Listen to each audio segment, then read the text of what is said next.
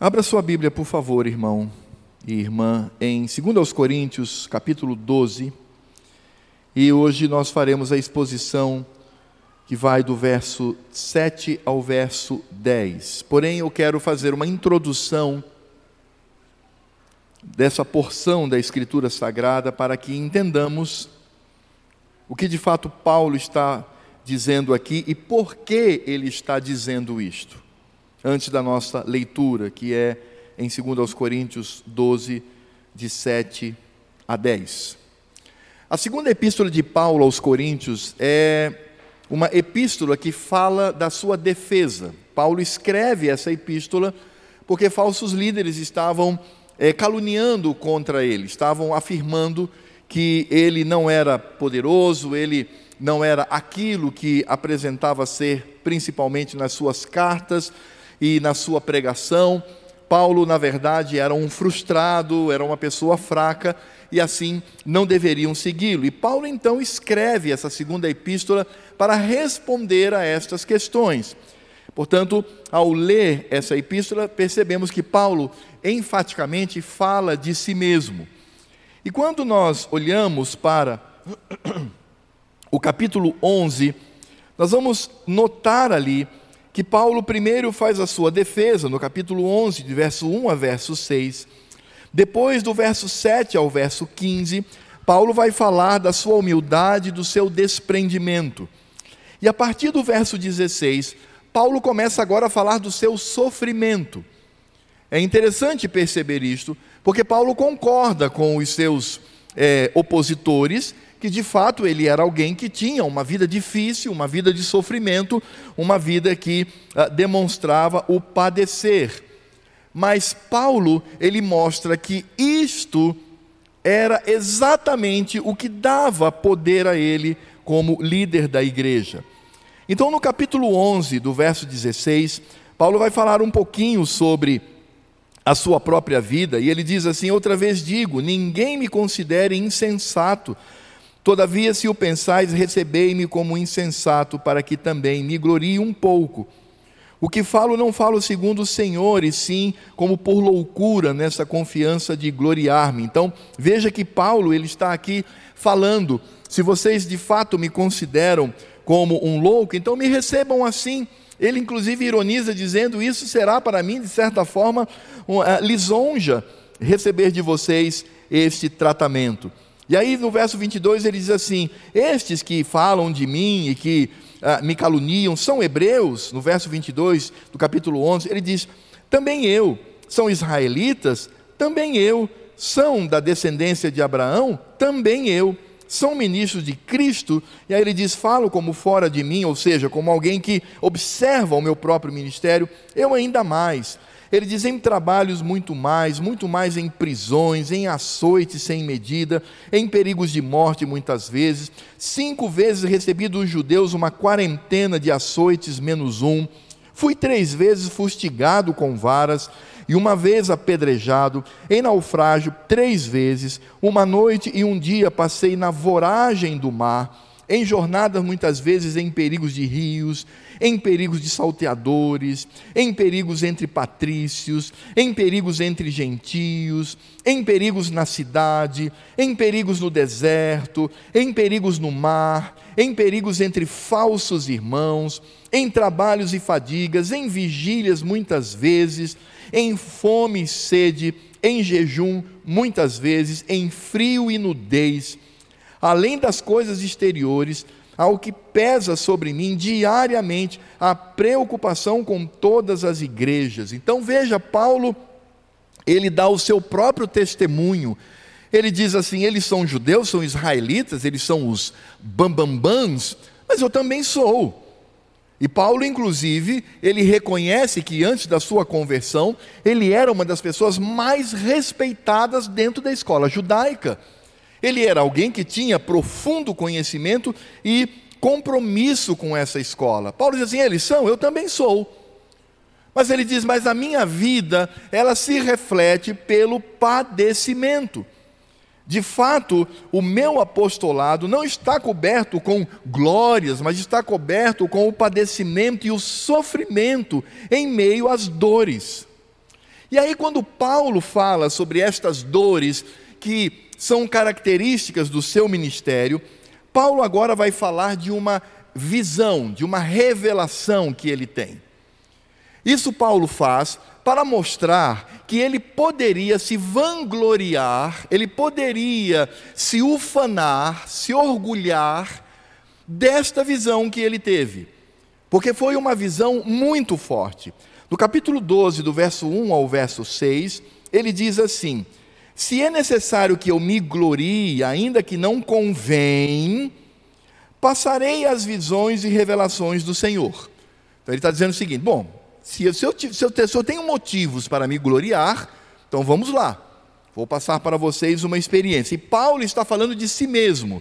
É que ele teme ao Senhor e ele quer manter a sua humildade, por isso ele fala na terceira pessoa, mas era ele mesmo. Ele diz assim no verso 2: Conheço um homem em Cristo, era ele mesmo, que há 14 anos foi arrebatado ao terceiro céu, se no corpo ou fora do corpo, não sei, Deus o sabe. E sei que o tal homem, se no corpo ou fora do corpo, não sei, Deus o sabe, foi arrebatado ao paraíso e ouviu palavras inefáveis, as quais não é lícito ao homem referir. De tal coisa me gloriarei, não porém de mim mesmo, salvo nas minhas fraquezas. Pois se eu vier a gloriar-me, não serei nécio, porque direi a verdade, mas abstenho-me para que ninguém se preocupe comigo mais do que em mim vê ou de mim ouve. Paulo ele está dizendo aqui para aquela igreja: olha, eu tenho motivos para me orgulhar, eu tenho motivos para mostrar que eu sou o maioral. E aí Paulo então fala de uma experiência que ele passou há 14 anos. E uma coisa que chama a atenção é que essa experiência de Paulo foi uma experiência é, inimaginável. Paulo ele é colocado aqui em paralelo com Elias ou com Enoque, que foram arrebatados pelo Senhor. O que Paulo diz é o seguinte: o Senhor veio, me tomou pela mão e me levou para o paraíso. E ali ele falou para mim coisas inefáveis que eu jamais direi sobre essa terra. Meu irmão, imagine se você um dia estivesse dormindo e aí aparecesse então o próprio Cristo e dissesse: Venha, siga-me, e ele te arrebatasse e te levasse para o paraíso, onde você veria ali todos os habitantes, os anjos, os servos do Senhor, e você olhasse face a face a Cristo, e Cristo então começasse a instruir e a trazer verdades inefáveis, e depois então o fazia, o, é, faz, é, depois então traria você novamente para a terra. Imagine isso acontecendo na sua vida. Mas é impressionante porque Paulo nunca usou isto. Hoje a gente vê em determinados grupos que se dizem evangélicos: venha, venha ver o homem que foi para o inferno e voltou, venha ver o homem que foi arrebatado para o céu e voltou. Claro que isso tudo é tolice, porque é mentira. Essas pessoas não foram ao inferno, não foram aos céus, porque quando a palavra de Deus ela se encerrou, todas as revelações de Deus também se encerraram, porque estão encerradas nas escrituras sagradas. Mas veja, Paulo foi na contramão desses pseudos líderes evangélicos que se ufanam dizendo: "Ah, eu fui, eu vi a Cristo". Paulo passou 14 anos em absoluto silêncio quanto a isto. Paulo só traz isto aqui na sua segunda carta aos Coríntios, para dizer: olha, vocês acham que eu não tenho motivos para me gloriar? Eu tenho. Eu tenho uma experiência que jamais foi vivida por esses líderes aí que me acusam. Eu estive na presença de Cristo no céu, no paraíso. E aí então, quando ele fala sobre isto, e veja que se foi 14 anos atrás, significa dizer que Paulo teve essa visão antes das suas viagens missionárias. Talvez Paulo estivesse em Damasco, porque é sabido que Cristo chama o apóstolo para um ministério de sofrimento, lá em Atos capítulo 9, 15 e 16, quando Ananias diz assim: Mas Jesus, eu ir a Paulo, esse homem é um homem bruto, é um homem rude, é um homem que manda matar os cristãos e prender. E aí o que Cristo diz: Não, Ananias, vai, porque ele é o meu escolhido para levar a mensagem entre os gentios, e nele importa demonstrar o quanto significa sofrer por causa do evangelho. Então, Paulo, já de início, sabia do seu padecimento, do seu sofrimento. Aqui é uma conjectura, irmãos, é apenas uma hipótese. Possivelmente, Paulo, sabendo disto e sendo quem ele era, quem ele era, o Senhor então deu essa visão. E quem sabe lá no céu, lá no paraíso, lá no ambiente da habitação de Cristo, o próprio Cristo falou para ele acerca do seu ministério, o chamado dos gentios, a igreja alcançando as nações, e depois o trouxe. E isso serviu como alívio, como graça de Deus, isso serviu para que Paulo pudesse suportar todos os sofrimentos que ele padeceu por causa do seu ministério. Mas, irmãos, como se isso não bastasse, o Senhor também, para evitar que Paulo cedesse à tentação, para se orgulhar diante do próprio Deus e da igreja, Deus coloca nele um espinho na carne. E é esse o texto que nós ouviremos nessa noite. Segundo aos Coríntios, capítulo 12, de 7 a 10. Depois dessa longa introdução, situando os irmãos o contexto desta palavra de 7 a 10.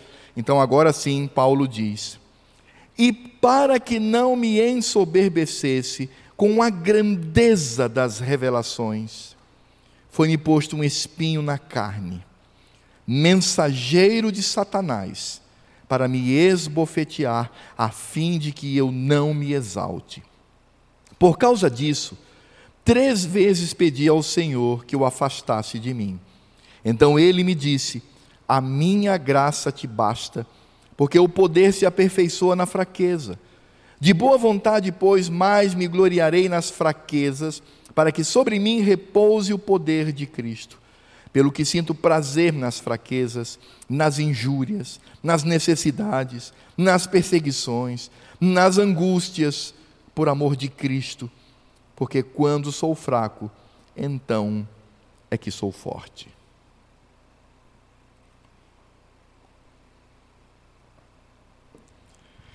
Espinho na carne.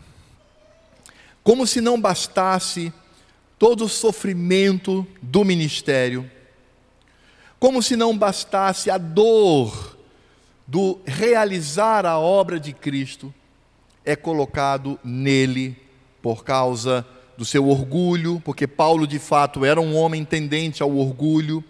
Percebemos isso pela, pelo seu testemunho e a sua vida antes da conversão, lhe é colocado um espinho. É importante ressaltar que a palavra traduzida por espinho, essa tradução espinho, ela é muito influenciada pela versão inglesa, tradução inglesa do rei Tiago, ou King James, onde ali eles traduzem a palavra por espinho, porque no inglês essa palavra ela possui vários significados. Mas a palavra que é utilizada aqui e traduzida por espinho não é necessariamente isto. Porque espinho é, você vai numa roseira, né, vai pegar e aí fura a opa, né, sai um pouquinho de sangue, etc. Ou então fica aquele espinhozinho, né, ali na pele, aquilo incomoda, inflama, depois você retira. Não, não é isso que Paulo fala. Paulo usa uma palavra que é traduzida por estaca. Essas estacas eram utilizadas pelos romanos como tortura até a morte. Eles pegavam então o desgraçado, desvalido, e ele ia passar então por essa experiência. Então eles tinham umas estacas onde eles empalavam, eles introduziam essas estacas no corpo daquela pessoa, e aquelas estacas então elas começavam a infeccionar, e essa pessoa passava dias e dias sofrendo dores atrozes até morrer. Paulo não está falando que um espinhozinho pequenininho está incomodando a ponta do seu dedo. Paulo está dizendo que estacas são enfiadas, colocadas no seu corpo, e ele, como alguém que tem nestes lugares a, a infecção que leva a uma dor profunda, ele diz: exatamente isso foi colocado em mim, para que eu não me orgulhasse. É por isso que a linguagem de Paulo aqui menciona uma atuação do próprio Satanás. É claro que isso não significa que foi Satanás que bolou e pensou e então fez isso com o apóstolo Paulo para que ele não se ensoberbecesse, porque Satanás quer que a gente fique orgulhoso. A questão é que Satanás, e me permitam dizer isto, ele é pouco inteligente, ele não tem o conhecimento de todas as coisas. Então ele toma um rumo na sua vida e ele vai agir daquela maneira, achando que vai prejudicar todo o propósito soberano de Deus. Mas no final das contas, Satanás, que está debaixo dos pés do Senhor, porque não há nada no universo que não esteja sob o domínio absoluto do nosso Deus, ele, no final das contas, vai realizar o propósito de Deus determinado pelo seu poder. E a gente pode perceber, inclusive, alguns textos na Escritura Sagrada que demonstram isso de maneira muito clara. Por exemplo, quando a gente abre lá em 1 Crônicas, capítulo 24 e verso 1, nós percebemos que Davi, ele vai agora levantar um censo, e isso fora proibido a ele. Ele não deveria fazer isto, mas ele faz. E lá em 1 Crônicas 24, 1 diz que Satanás entrou nele e o incitou a fazer um censo. É Satanás quem faz isto. E aí poderíamos dizer, bom, está aí, né? Satanás levando Davi a uma brutal desobediência ao Senhor. Mas quando nós vamos para 2 Samuel, capítulo 24, verso 1, isso é surpreendente, porque ali o texto vai dizer que quem incita, no final das contas, Davi a fazer isto é o Espírito do Senhor, que está irado contra o rei. Então, Satanás, que achava que de certa forma iria prejudicar todo o processo, ele está debaixo da soberania do Senhor. Lá em João 13, 27, no Evangelho de João, verso 13, no capítulo 13, verso 27, quando o Senhor Jesus diz: Olha, um de vocês há de me trair. Então, ah, Senhor, serei eu, serei eu, etc. E aí então a Escritura Sagrada diz que o Senhor Jesus pega um pão, ele molha ali no molho que está sobre a mesa, e ele entrega para Judas, dizendo que Judas seria o traidor. Naquele momento, diz o evangelista, Satanás entrou em Judas. Judas ficou possesso. E é interessante, né, irmãos? Porque Judas ficou totalmente possesso pelo diabo e ele não caiu, não babou, não ficou dando grito, não ficou fazendo showzinho. Claro que isso às vezes acontece. Mas ali Judas, pelo menos, sereno, tranquilo. Cristo olha para ele e vai, diz: Vai, vai fazer o que você tem de fazer. Ele se levantou serenamente e saiu possuído por Satanás. Certamente Satanás, como eu disse, é pouco inteligente. Ele olhando para isso disse: Ah, vamos matar a Jesus, porque aí nós acabamos com a obra e vamos matá-lo da maneira mais humilhante possível. Mas no final das contas, o propósito de Deus se realiza. Jó, capítulo 1, de 6 a 12, depois capítulo 12, de 1 a 7. Os irmãos conhecem o texto. Satanás entra na presença do Senhor, e sim, Satanás entra na presença do Senhor junto com os santos. E diz assim: está vendo Jó? Ele te serve. Deixa que eu toque na vida dele, nos seus bens, seus filhos, vê se ele não vai te negar. E Deus diz: vai lá e faz isso. E aí então ele vai e faz. Depois ele retorna e diz assim: ah, mas ele continua assim porque tem saúde. Se ele estiver doente, ele vai negar ao Senhor. O Senhor Deus diz: então vá, faça. Ele vai lá e toma. E Jó então é, assume, tem uma doença. Ele inclusive usa cacos de telha de barro para raspar o seu corpo. Satanás fazendo isso para levar o servo de Deus a blasfemar contra o Senhor. Mas o propósito de Deus de trabalhar a vida daquele homem, de trabalhar a Jó, se cumpriu. Meus irmãos, precisamos ter muito cuidado com essa visão dicotômica entre Satanás e Cristo, dando ibope para o inimigo. Temos que parar com isto. Satanás é inimigo de Deus, sem dúvida nenhuma, é inimigo do seu povo, mas ele está debaixo da soberania de Deus, como disse Calvino. E prepare aí o seu ouvido para essa frase que é pesada. Calvino disse: Satanás é ministro de Deus para o cumprimento do seu propósito soberano. Porque não há nada que tenha poder para frustrar, para destruir aquilo que Deus realiza. Tudo que Deus determinou há de acontecer e o diabo não escapa desta soberania. Então, o que nós encontramos aqui é algo muito claro. Quem de fato proporcionou aquela situação na vida de Paulo foi o próprio Deus. Deus queria ajudá-lo no seu dia a dia a que ele não se orgulhasse por conta da visão ou das visões que ele teve no Senhor. É por isso então que ele vai reconhecer, dizendo aqui no verso 7: E para que não me ensoberbecesse com a grandeza das revelações, foi-me posto uma estaca na carne, aquela estaca romana, mensageiro de Satanás para me esbofetear a fim de que não me exalte. Interessante, a palavra mensageiro aqui é no original é anjo. Então foi um anjo maligno, um anjo de Satanás. Satanás enviou para de alguma forma destruir o ministério daquele apóstolo, para de alguma forma fazê-lo desistir da sua jornada. Mas é impressionante como aqui nós percebemos que o Senhor, por sua graça, revela ao apóstolo o que está por trás de tudo isto. Por isso, essa atitude do anjo de Satanás, inclusive a palavra esbofetear, ela é diferente de esmurrar.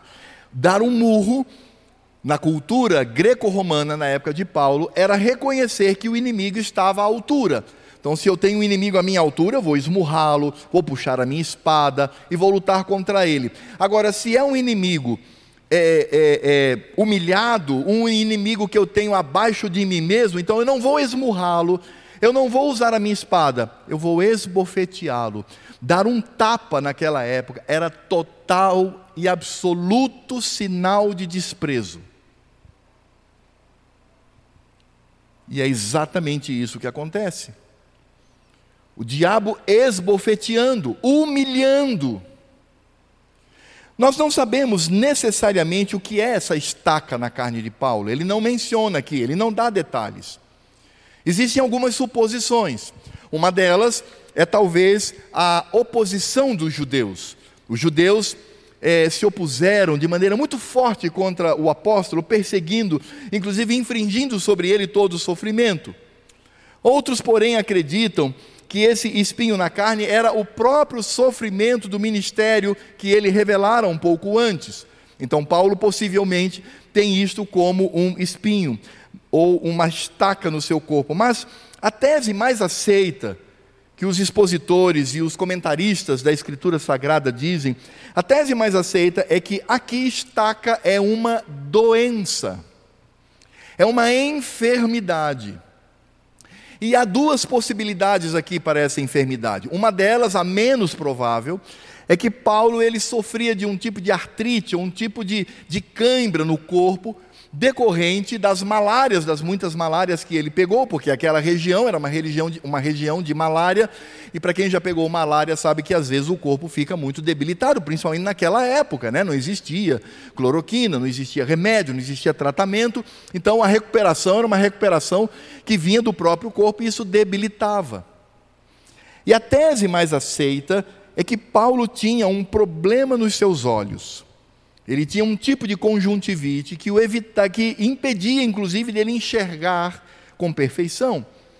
Isso pode ser atestado quando Paulo, por exemplo, escrevendo uma de suas cartas, ele diz assim: Agora de próprio punho, veja com que letras grandes eu vos escrevo.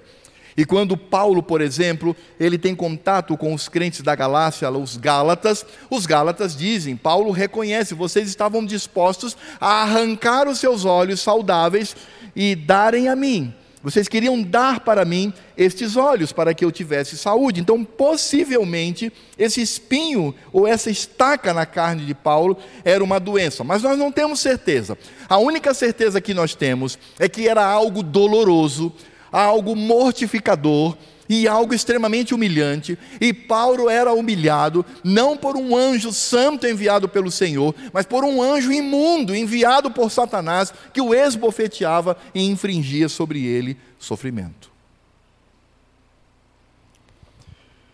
Isso de fato vai mostrar que Paulo, sendo um homem que genuinamente possuía o dom da cura, o dom dos milagres, ele é impotente com relação a si mesmo. A Escritura Sagrada diz no verso 8: Por causa disto, três vezes pedi ao Senhor que o afastasse de mim, que afastasse este anjo imundo, este mensageiro de Satanás, que fica o tempo todo me humilhando. A expressão três vezes aqui pode ser literal. Paulo orou uma vez, silêncio. Paulo orou a segunda vez, silêncio. Paulo orou a terceira vez, e aí então o Senhor Deus responde.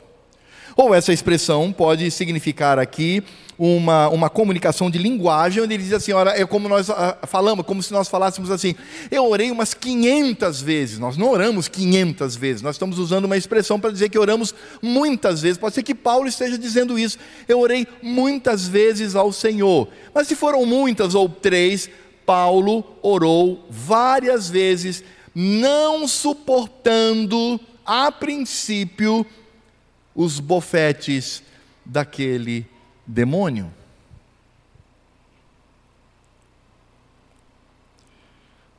E o que aconteceu com a oração do apóstolo? Ela não foi respondida. Deus não disse um sim para ele, Deus disse um não. E aí nós podemos perceber, amados, a teologia bíblica que trata sobre o lugar da oração na vida do crente.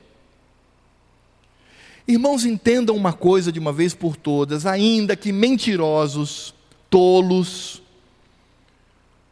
tenham a tendência de nos ensinar aquilo que afronta o nosso Deus e a Sua palavra, a oração não é um meio de manipulação para fazer com que Deus mude aquilo que Ele já determinou.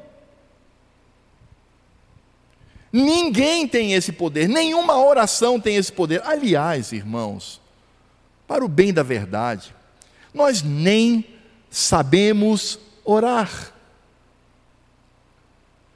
Quando nós oramos, o Espírito Santo de Deus vem, toma a nossa oração e leva com gemidos inexprimíveis a Deus, porque nós somos burrinhos, nós somos tolos, somos fracos, não sabemos sequer orar.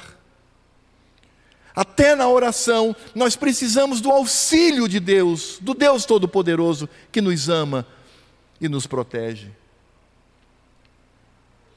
Por isso, é preciso entender por que existe a oração. Porque alguns vão dizer assim: ué, mas então se Deus já sabe tudo, Deus já determinou tudo, por que eu devo orar? Bom, irmãos, em primeiro lugar, porque é uma ordem de Deus.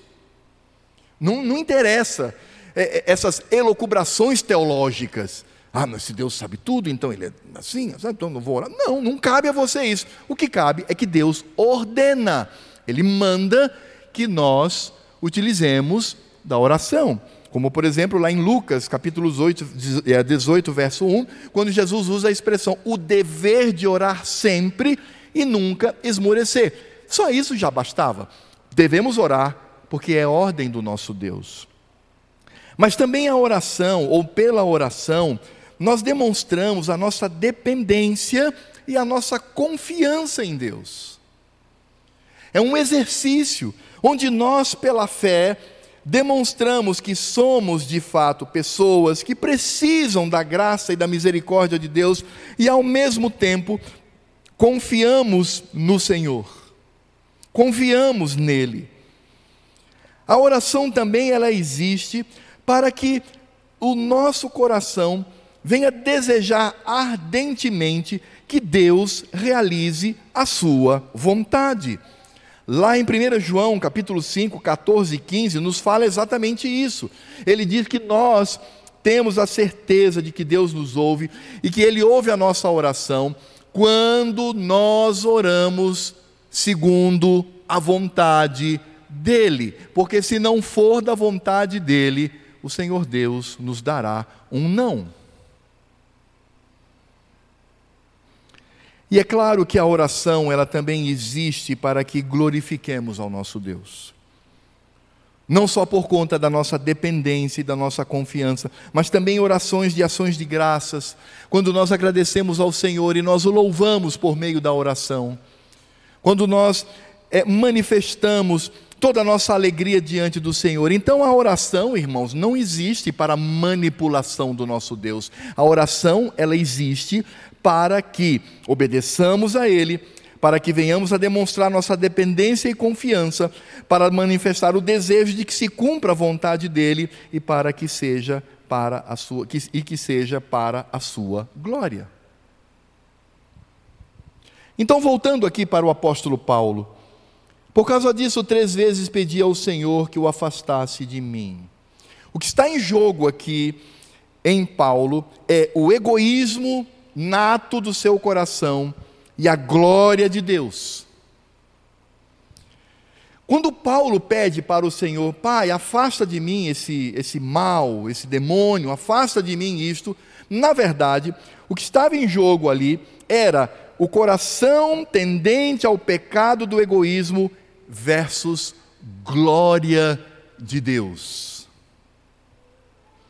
E eu tenho certeza, quase que absoluta, que ele, como apóstolo e como servo do Senhor, nas vezes em que orou, até a terceira vez, ele não tinha percepção disto. Possivelmente, como é característico de um coração de pecador, ele até achava meio injusto. Senhor, tira isso de mim, afasta, Senhor. Está demais. É muita dor, é muito problema, é, é, é uma situação que, que para mim me faz chegar no limite, Senhor. Afasta isso de mim, me dá uma vida mais tranquila. Tira essa estaca do meu corpo, que me humilha tanto. Afasta esse mensageiro de Satanás que me humilha reiteradas vezes. Todos os dias eu sou humilhado. Olha para mim, Senhor. Tira isto de mim. Mas a resposta do Senhor mostra o seu amor, graça e misericórdia pelo seu servo. Depois da terceira vez, se considerarmos que o número 3 é literal, depois da terceira vez, no verso 9, então ele me disse: O Senhor, a minha graça te basta. A minha graça está sobre você. Você está inserido nesta esfera graciosa. E esta graça é que faz com que você tenha uma vida de santidade, uma vida de humildade, para que o ministério possa ocorrer e para que você não seja destruído por si mesmo, por causa do seu orgulho por causa de uma atitude que venha ufanar-se diante de mim e diante das pessoas. O Senhor Deus diz: Eu não vou retirar, mas você está debaixo da minha graça, Paulo. Graça de Deus significa que o Senhor sabe e o Senhor tem o controle de todas as coisas, e que se aplica em nós aquilo que Paulo fala na primeira carta aos Coríntios: que não veio tentação ou prova sobre-humana. Deus não permite que sejamos provados além das nossas forças. E além disso, além das nossas forças, que Deus não permite, Ele nos dá livramento. Livramento aqui não é você se livrar do problema. Livramento aqui é você ter uma vida de contentamento diante do Senhor. Essa é a graça de Deus sobre Paulo. Essa é a graça de Deus sobre você. Essa é a graça do Senhor, que tem uma preocupação profunda em lapidar o nosso coração, lapidar a nossa mente e fazer com que sejamos servos fiéis. E meus irmãos, há um ponto aqui. Porque quando o Senhor responde aqui no verso 9, a minha graça te basta, porque o poder se aperfeiçoa na fraqueza. Então, se você é um vaso de barro, é, Paulo, se você é fraquinho, se você está sendo humilhado, se as pessoas olham para você com um certo nojo, um certo afastamento, se elas estão rindo nas suas costas por conta da sua humilhação, isso é para que o poder do alto venha a ser aperfeiçoado. A ideia de que você é um vaso de barro, dentro de você é um tesouro profundo. Quanto mais esse vaso racha, abre brechas, mais esse tesouro ele se apresenta. Para que esse tesouro possa se apresentar, é necessário vir com um porrete e quebrar esse vaso, para que a glória do tesouro que está no seu interior se manifeste.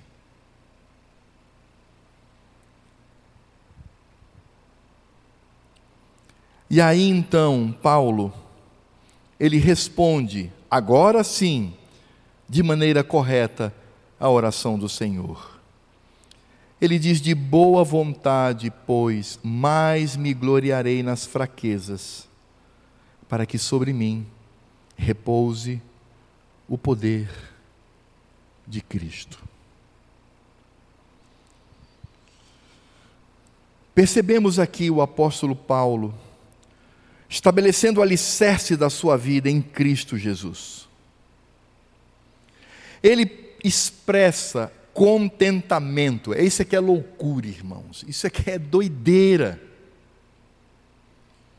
É o mundo olhar para nós e ver um sofrimento atroz.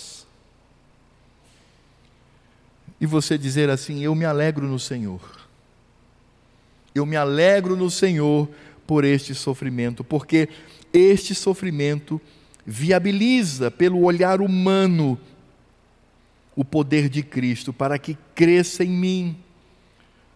Paulo expressa seu contentamento também por causa do seu amor para com Cristo. Quando ele fala de maneira geral no verso 10, ele diz assim: Pelo que sinto prazer nas fraquezas, nas injúrias, nas necessidades, nas perseguições, nas angústias, por amor de Cristo porque quando sou fraco, então é que sou forte. Não apenas o fato de que o poder de Deus se manifesta em mim, mas eu amo a Cristo. E o que Paulo, na verdade, nos diz aqui é que o desejo que ele tem é se parecer mais e mais com o Senhor. Por isso ele expressa o seu contentamento por entender quem é Cristo. E meus irmãos, nós hoje, quando padecemos sofrimento, eu não sei qual é a estaca na sua vida, no seu corpo, eu não sei qual é. Eu não sei, talvez haja entre nós pessoas que são esbofeteadas por um mensageiro maligno que fica ali espizinhando a vida e humilhando o tempo todo. Eu não sei. Mas de uma coisa eu sei. No momento em que Paulo ele padece sofrimento para a glória de Deus, ele se parece cada vez mais, não com o demônio que o esbofeteia, mas ele se parece mais com Cristo. Quem é Cristo? Quem é este homem que veio à terra? Cristo é aquele que desceu e nasceu em grandes palácios, e desde pequenino já tinha escravos que o serviam, e ele nasceu no, na, na, na, no, no melhor aposento daquele grande palácio, porque agora o Filho de Deus está aqui no nosso meio. É, foi assim? Veja a maneira como Cristo nasceu. Veja a vida do Redentor. É por isso que nós, em teologia, nós temos uma área tão importante que é o sofrimento do Messias, o seu sofrimento nessa terra. Agora eu pergunto para você, meu irmão, minha irmã, Cristo sofreu por causa dele mesmo? Cristo sofreu porque merecia? Não. Cristo sofreu por gente da sua espécie e da minha espécie. Ele vem e sofre por nós.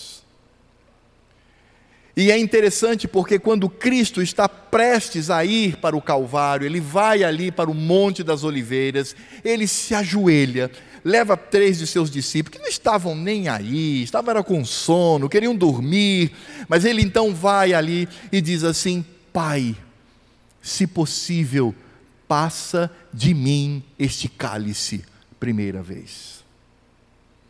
Desce aos discípulos e depois retorna e ora, dizendo: Pai, se possível, passa de mim este cálice, a segunda vez.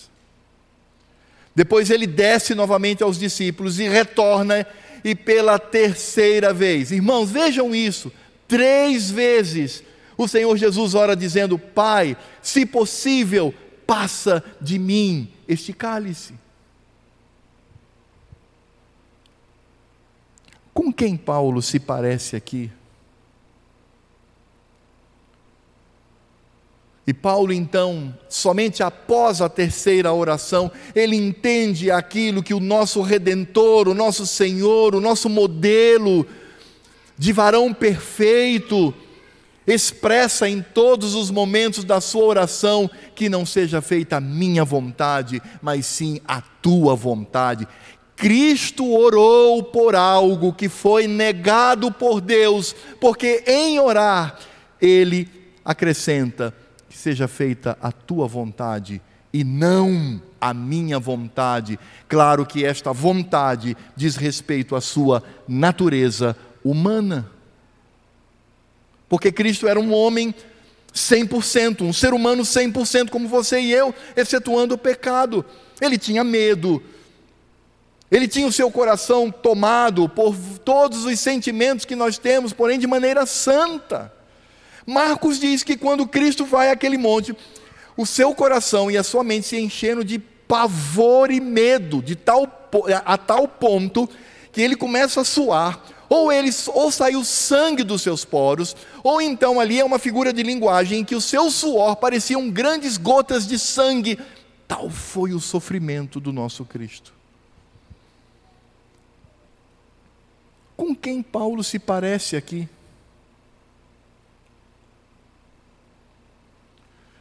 Vocês têm dúvida de que Satanás ele entrou no caminho para tentar destruir a Cristo, porque ele mesmo incitou, possuindo o corpo de Judas.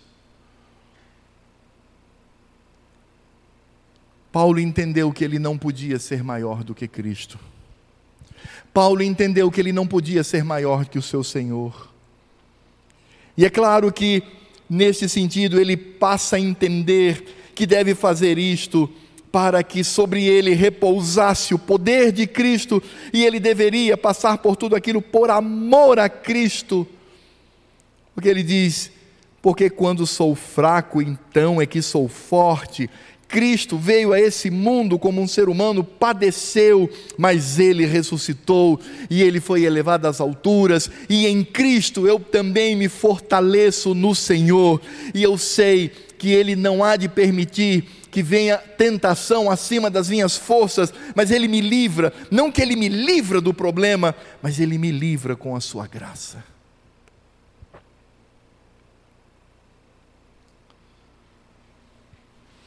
Irmãos, isto é Evangelho, isto é ser cristão, isto é entender a obra e a graça do Senhor.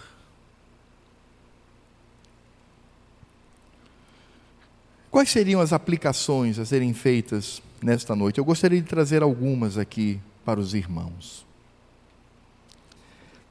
A primeira delas, amados, é que nós, aproveitando o texto de Paulo, vamos abandonar de vez essa visão maniqueísta entre Cristo e Satanás. Vamos parar com isso. Vamos parar de dar ibope ao inimigo. Até porque, deixa eu dizer uma outra coisa para você que talvez vai ser duro ouvir, mas é verdade. Se o Senhor Deus, ele não vai fazer isso, porque sabemos que haverá um momento em que isso acontecerá, isso vai acontecer quando nós já estivermos na presença do Senhor. Mas vamos supor que o Senhor Deus, num estralar de dedos, diga: está extinto da terra o diabo e todos os demônios. Tudo, acabou. Não tem mais diabo, não tem mais espírito maligno, não tem mais nada. Você tem a impressão de que se isso acontecesse o mundo seria um lugar melhor? Você tem essa, essa impressão? Pois é, você está redondamente enganado. Porque, independentemente, repito, independentemente do diabo e seus anjos, o homem sem Cristo é depravado. E o homem com Cristo é pecador. a nossa natureza, não é o diabo agindo. Já essa história? Não, aquilo ali ele fez, porque aqui só pode ser possessão. Um camarada que se levanta, mata pai, mãe, irmã, qualquer coisa. Ah, não, isso aí não, jamais um ser humano pode fazer isso. Isso é o capeta, isso é o diabo que entra nele. Conversa fiada. Nós somos depravados. O diabo é apenas um dos dos, no plural, instrumentos, porque é o diabo, o mundo e o pior deles, a nossa carne. Em segundo lugar, irmãos, nós precisamos aprender com o apóstolo Paulo que a oração não é um fim em si mesmo, mas é um meio de graça para o crente. A oração não existe para satisfazer os seus mimos. A oração não existe para que a sua vontade prevaleça em detrimento de tudo que existe. A oração não existe para isto. A oração é a maneira com que eu me coloco diante do Senhor, reconhecendo quem eu sou e quem Ele é. E não apenas cumpro a Sua vontade, mas eu também sou beneficiado com esse exercício. Calvino, fazendo o seu comentário sobre os evangelhos sinópticos, ele tem uma frase que diz o seguinte: abre aspas. Os crentes não oram com a intenção de informar a Deus a respeito das coisas que ele desconhece, ou para incitá-lo a cumprir o seu dever, ou para apressá-lo como se ele fosse relutante pelo contrário, os crentes oram para que assim possam se despertar e buscá-lo, e assim exercitem sua fé na meditação das suas promessas, e aliviem sua, suas ansiedades, deixando-as nas mãos dele. Numa palavra, os crentes oram com o fim de declarar que sua esperança e expectativa das coisas boas para eles mesmos e para os outros está somente em Deus, no Senhor. Isto é oração. É por isso que nós oramos. É por isso que Deus ordena a oração na vida do crente, para que vivamos este ambiente tão saudável, tão alegre, tão salutar, de confiar nele e depositar nele toda a nossa ansiedade. Em terceiro lugar, irmãos, com base na experiência do apóstolo, nós precisamos entender, de uma vez por todas, a dimensão, o peso e a profundidade da graça divina. Há um cantor crente, servo de Deus, onde ele faz uma analogia entre Paulo e um peixinho do mar, um peixinho dourado do mar. Ele diz que esse peixinho ele nada de um lado para o outro, feliz e alegre, passa a sua vida toda ali, nadando no oceano. Mas aquele peixinho, ele não consegue nunca entender o tamanho dos oceanos onde ele nada. Irmãos, nós não podemos entender a dimensão e o peso da graça divina, mas uma coisa é certa e isso nós sabemos: Deus nos concede a sua graça. Sabe quando situações na vida começam a doer muito, a nos humilhar muito, a nos levar momentaneamente ao medo com relação à morte, ou situações que nos levam a, a, um, a um descompasso emocional, e por vezes isso acontece. A graça de Deus nos ampara. Ele é soberano. Ele colocou essa estaca na sua vida, meu irmão e minha irmã, porque Ele tem interesse em que você seja um servo fiel, para que você entenda a obra de Cristo, para que você entenda o que o Senhor padeceu em nosso lugar, para que tenhamos o privilégio de nos parecer mais e mais com Cristo Jesus. Por isto, o padecimento, para nós crentes, é motivo de alegria. Até a morte física. Até a morte física. Quando vier, porque virá, até que Cristo volte. Quando vier, não será a aniquilação da nossa vida, mas será a oportunidade para que vejamos Cristo face a face. É isto sofrimento, penúria, é, dor, mas tudo isso nos leva a contentamento, presença do Senhor, nos parecer mais e mais com Cristo. E ter no coração a alegria indizível e cheia de glória. Por isso, meus irmãos, não há espaço para murmuração. Há espaço para dizer: Senhor, ajuda-me, para que eu entenda a tua graça. Porque, em quarto e último lugar, tudo em nós, tudo na minha vida, tudo na sua vida, deve acontecer por causa de Cristo. A força de Cristo, Cristo como modelo de vida e Cristo como nosso alvo.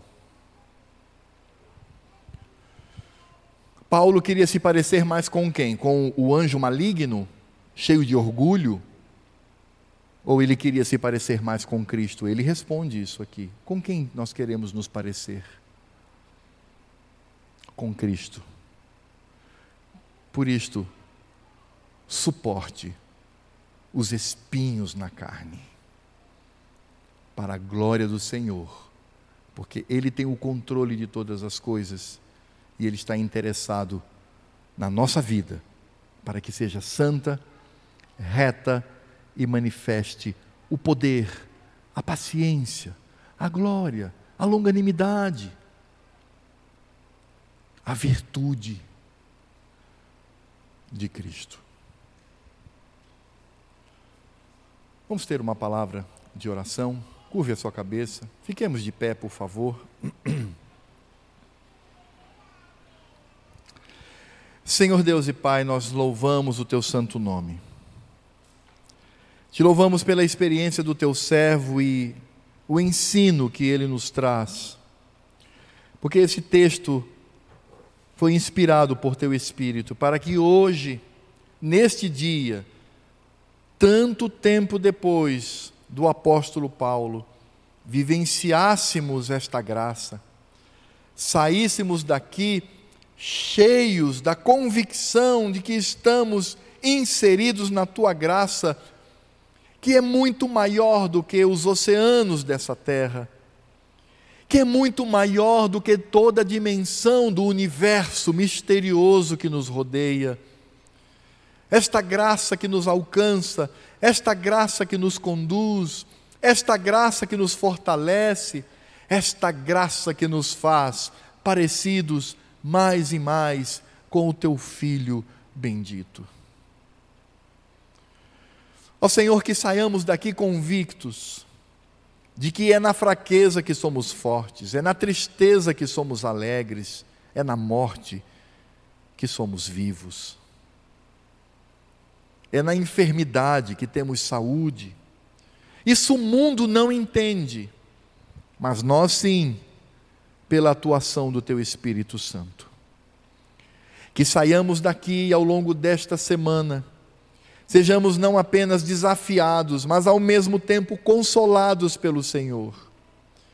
Se há aqui no nosso meio, eu não sei, mas se há no nosso meio irmãos que possuem estacas no seu corpo, se são esbofeteados pelo inimigo dia a dia, se são humilhados pela situação em que vivem, que sejam, ó Senhor, amparados por esta palavra que sejam amparados por esta graça e que saiam daqui cheios de contentamento, porque o Senhor é fiel. Nós cantamos isto: o Senhor é fiel. E o Senhor há de nos sustentar e forjar em nós Cristo, o Senhor. E agora, que a graça desse Cristo, o amor de Deus Pai Todo-Poderoso, e as consolações e toda a obra do Espírito Santo estejam sobre a vida deste pequenino rebanho aqui reunido e sobre todo o pequenino rebanho de Cristo ao redor de todo o planeta, que hoje, no primeiro dia da semana, no oitavo dia da semana, no domingo, no dia do Senhor, se reuniu, atendendo a santa convocação e aguardando a vinda do Mestre. Por isso nós encerramos este culto dizendo: Maranata, vem, Senhor Jesus. Amém.